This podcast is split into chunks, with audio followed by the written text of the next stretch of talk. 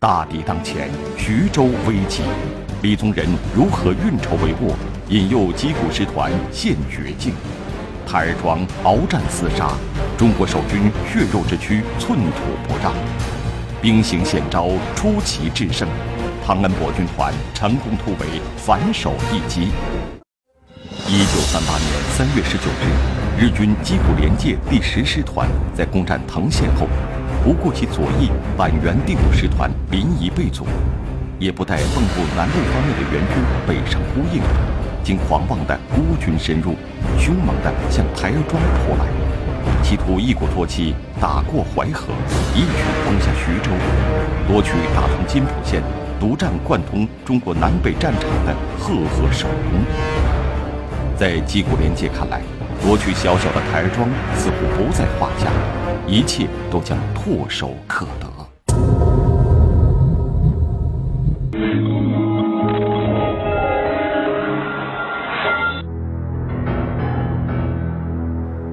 一九三八年三月二十号，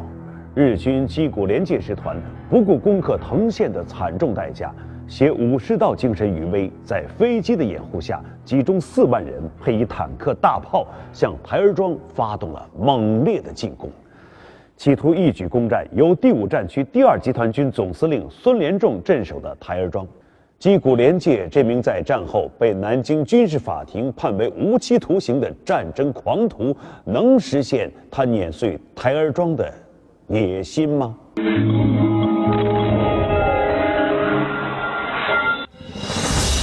针对日军急于打通津浦线的焦况心理，李宗仁制定了具体的作战方案。采取固守台儿庄及运河一线，诱敌来犯，断敌后路，乘机实施反包围、拒歼日军的作战方针。命令孙连仲的第二集团军的第二十七、三十师布防于运河一线及台儿庄以西，以第三十一师主力固守台儿庄，以一部于台儿庄东西两侧支援核心阵地作战。将汤恩伯的第二十军团部署于项城红山镇一线，阻击北面之敌，并相继让开金浦路正面，以便迷惑敌人，诱敌深入。待敌主力进到台儿庄时，即南下袭敌侧背，实行反包围，准备在台儿庄附近给敌军以歼灭性打击。李宗仁这个作战方案能否成功，则取决于台儿庄是否能守住。这对孙连仲的第二集团军将是个血与火的生死考验。孙连仲部以善于防守而著称。抗日战争期间，在太原会战的娘子关保卫战中，孙连仲负责扼守娘子关正面阵地。日军在飞机大炮的掩护下向娘子关猛攻，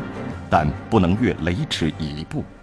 那么孙连仲所在的部队是北方部队，他这个部队最大的特点是什么呢？他会做工事，强调做工事。每个士兵背着一把工兵锹，那么一一进入阵地，首先就是做工事。根据第五战区的作战命令，孙连仲来到台儿庄做了实地考察，发现台儿庄东西长约一千二百米，南北向宽窄不一，靠东边的有一千米。靠西边最窄处仅有八百米，庄内横竖有十来条街道，六个庄门，九个瞭望的碉楼。台儿庄内有上千家铺户，筑石围城，城中有碉堡七十五座，并且每户人家的房屋大多是用巨大石块垒砌起来的。可以说，一千多户人家就是一千多个碉堡，台儿庄就是一座天然的防御阵地。孙连仲当机立断做了部署，命令池峰城三十一师幺八四团负责镇守台儿庄内，幺八二团部署在北站，幺八三、幺八幺两个团各守庄外的西边与南边。与此同时，第二十军团军团长汤恩伯由于在藤县防守作战时的表现，遭到国民党一些将领的弹劾，所以此次对于李宗仁的部署不敢再存有私心。立即率部让开津浦铁路正面，转入兰陵及其西北云谷山区，藏匿行踪，待机破敌。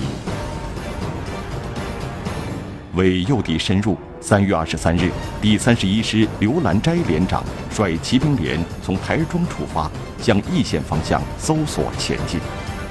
九十一旅旅长聂子斌率幺八三团跟进，在易县城南二十里康庄与日军遭遇，台儿庄地区战斗正式打响。我军马队为诱敌深入，边打边撤。三月二十四日，四万余日军逼近台儿庄。开始向台儿庄地区大举进攻，日军在台儿庄北五里刘家湖村设有炮兵阵地，排列十门大炮。九十一旅幺八三团三营营长高红利率领士兵，每人一把大刀、八颗手榴弹，杀入敌人炮兵阵地，看得敌人无法招架，弃炮而逃。当时台儿庄战场上流传着活张飞大闹刘家湖的佳话。二十四日起，战斗正式打响，日军反复向台儿庄猛攻，多次攻入庄内，守军第二集团军顽强抗击，与日军展开激烈的争夺战。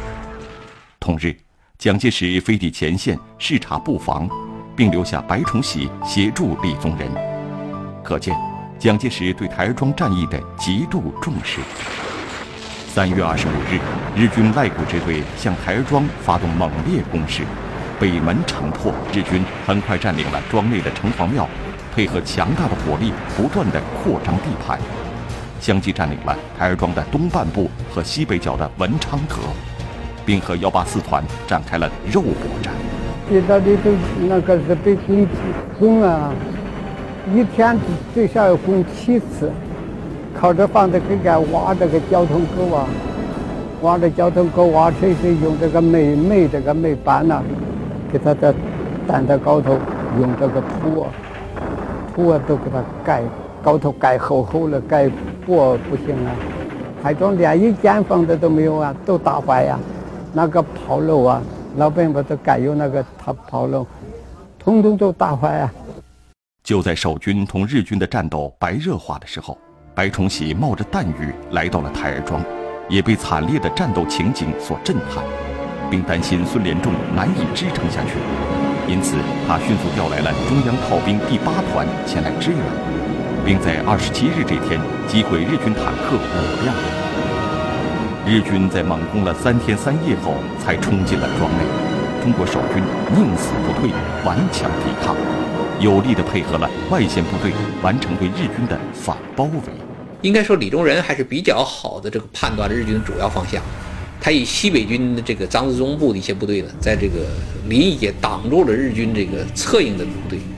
主力始终放在这个台儿庄方向，就盯住日本来犯这支主力。因为只有这支力量呢，他对徐州构成威胁。就是这个日本的赖谷支队呢南下到台儿庄，于是呢李宗仁就派这个孙连仲部，就是还是西北军的老部队，哎，在这个台儿庄顶住他，呃，把他打得非常疲劳的时候，再命令这个中央军汤恩伯部迂回到日军这个赖谷这个支队的后方，呃，原来的计划是想把他一口吃掉，呃，当然后来没有达到目的，但是毕竟还是取得了台儿庄作战的胜利。二十八日，日军攻入台儿庄外幺八三团防守的西北角，妄图攻下台儿庄的西门，切断中国守军第三十一师师部与庄内幺八四团的联系。赤峰城向全师官兵下达命令：台儿庄是全师将士的光荣所在，也是我部官兵的坟墓，任何人不得撤退，违者严惩无误。为了收复失地，赤峰城组成了五十七人的敢死队。入夜，敌军已筋疲力尽，完全没有想到中国军队在这时候还能乘夜出击。日军仓皇迎战，我方乘势夺回四分之三的街市。激战至午夜，收复掩蔽所五个，防射数幢，西北城角之敌受到削弱。与此同时，汤恩伯第二十军团的关林征第五十二军和王仲廉第八十五军在外线向枣庄易县日军的侧背发起攻击，以减轻庄内守军的压力。台儿庄外西北角战斗结束后，敢死队仅剩下十三人，石峰城决定每人奖大洋三十元以资鼓励。敢死队员们对石峰城表示：“我们命都不要了，还要钱干什么？”如果收下了钱，我们将对不起死难的弟兄们。在正面战场激战正酣时，开辟敌后第二战场的八路军也在积极寻找战机，配合国民党军队的作战。一九三八年二月中下旬，晋察冀军区先后袭击保定以南铁路沿线之望都、定县、新乐等主要车站，使敌铁路交通一度陷于瘫痪。三月十六日，八路军幺二九师在神头岭伏击战中歼敌一千五百余人。三月三十一日，响塘铺一战又击毁汽车一百八十余辆。这些行动有力地牵制和打击了日军。使大部日军焦灼在华北战场，不能抽调过多兵力去台儿庄参战，从而减轻了台儿庄方面中国守军的压力。台儿庄这个会战呢，它不是一个孤立的作战了，因为当时中国这个全面抗战已经开始。呃，应该说呢，当时这个敌后战场的兴起啊，对台儿庄会战它起到了战略上的策应作用。二十九日。日军赖谷支队再次以兵力支援攻入台儿庄的日军，并占领了台儿庄东半部。三十一日，中国守军将攻入台儿庄地区的赖谷支队团团包围。当天晚上，日军第二军领坂本支队前往救援赖谷支队，到达项城爱区附近，袭击汤恩伯的关林征第五十二军侧背。面对突如其来的战场变化，如若处置不当，五十二军必将陷入日军矶谷第十师团赖谷支队和第五师团坂本支队的围困之下，到时不仅救援不了台儿庄内的孙连仲部，还有可能把自己也搭了进去，全军覆没。汤恩伯当即决定，以迅雷不及掩耳之势，将部队由内线转至外线，放坂本旅团进入台儿庄，在外线另寻时机，争取主动。给台儿庄周围的日军以毁灭性的打击。四月一日，日军坂本支队占领兰陵镇，汤恩伯便顺势让开大路，放坂本支队顺利进入台儿庄以东地区。而后以第五十二军在南，第八十五军在北，并列向赖谷坂本支队背后实施攻击，与兰陵地区腰斩坂本支队，将二十军团由内线转至外线。成功的将坂本支队反卷进二十军团的包围圈，这就是历史上有名的反手拍。四月三日，汤恩伯再由外线一路冲杀，与底河、杨某地区重创日军坂本支队，最后抵达台儿庄外围。与此同时，台儿庄内中国守军展开全面反击，汤恩伯把外线日军赶进了台儿庄。至此，日军矶谷师团赖谷支队陷入重围。再无撤退的可能。汤恩伯接着命令第五十二军和刚刚赶到的第七十五军围攻坂本支队，激战数日，与日军以重创，使其救援赖谷支队的计划落空。矶谷师团见救援无望，决定以死相拼，一个个杀红了眼。国民党军队虽以五倍的兵力围攻，并付出极大的伤亡代价，但竟难以将敌人消灭。战斗一时呈焦灼状态。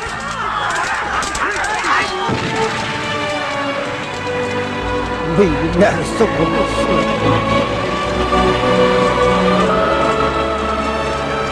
我为人啊！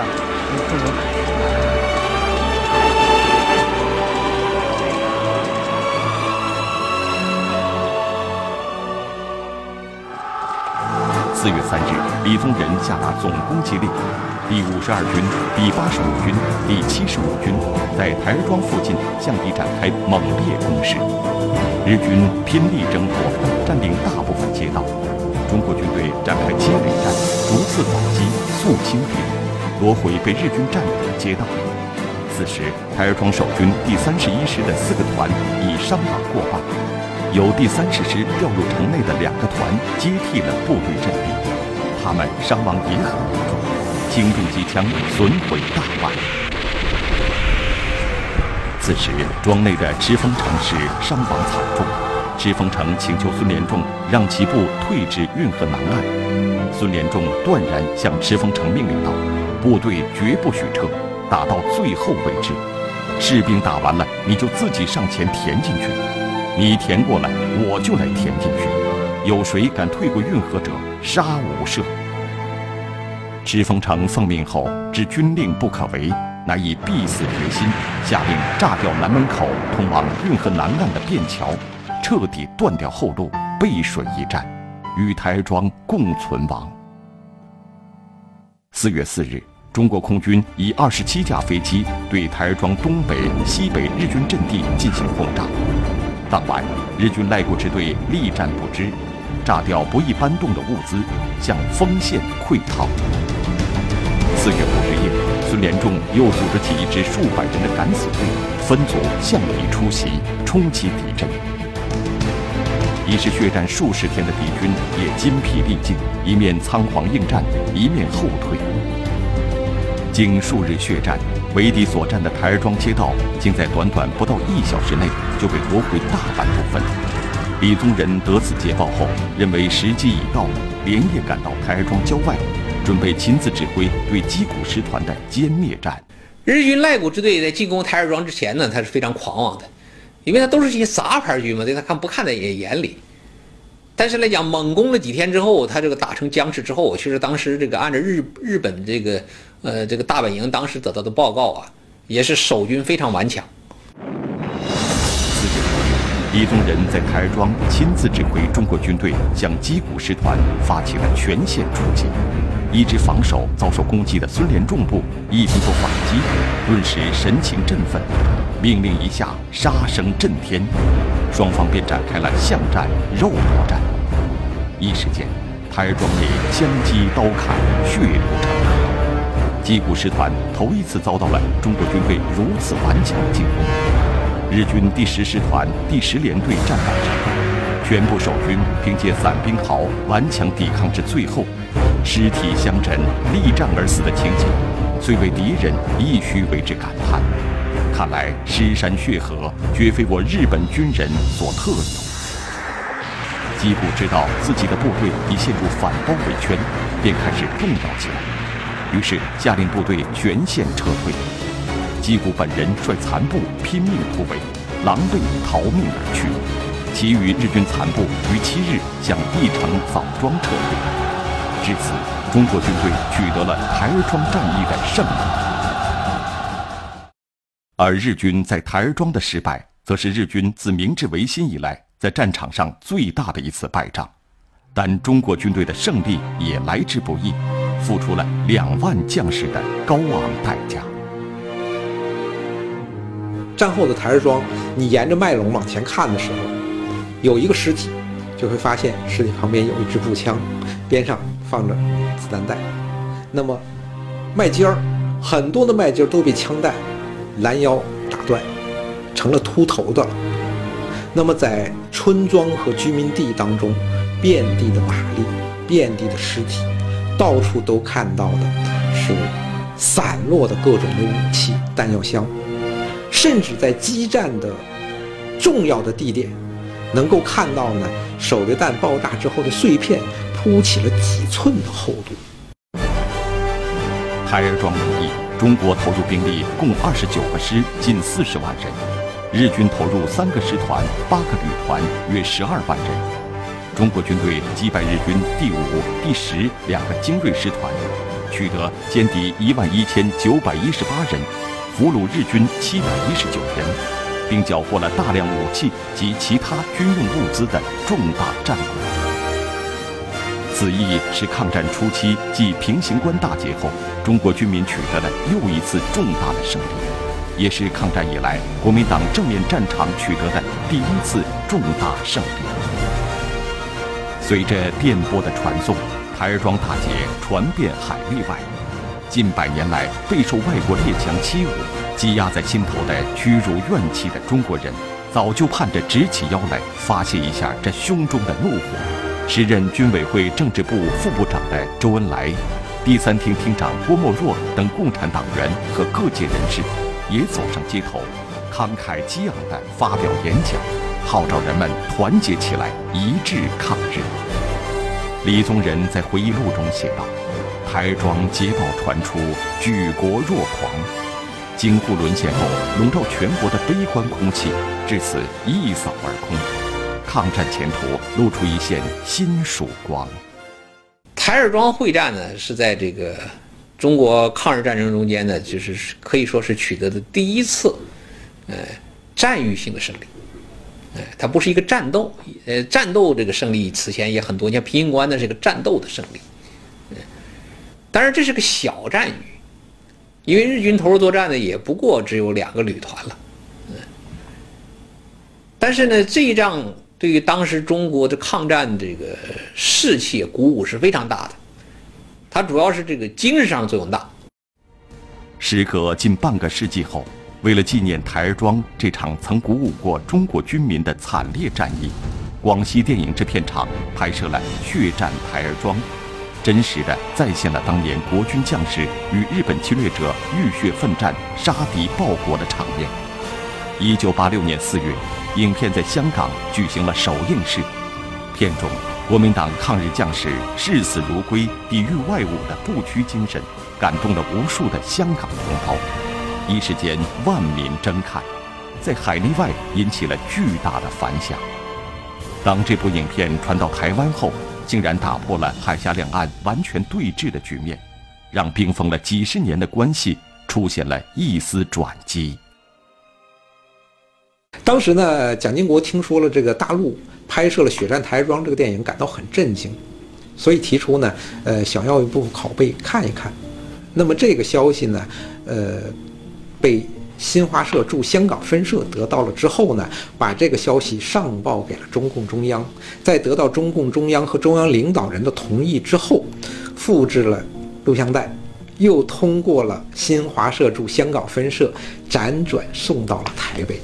时任全国人大副委员长的程思远得到台湾方面的反馈说，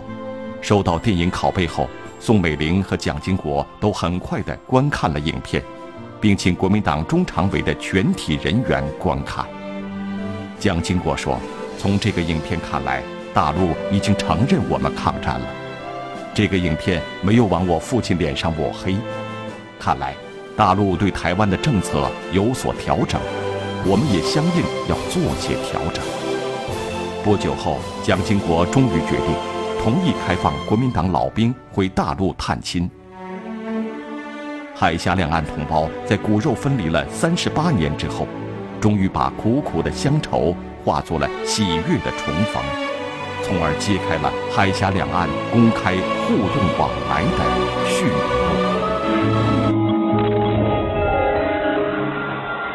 当年血与火的战场尚在，累累弹孔犹存，在那场惨烈的战斗中，上至高级将领，下至普通士兵和百姓。无一不是用自己的实际行动践行着“地无分南北，人无分老幼，皆有抗战守土之责”的历史使命，用鲜血和生命展现了不畏强暴、团结御侮的中华民族坚强不屈的精神。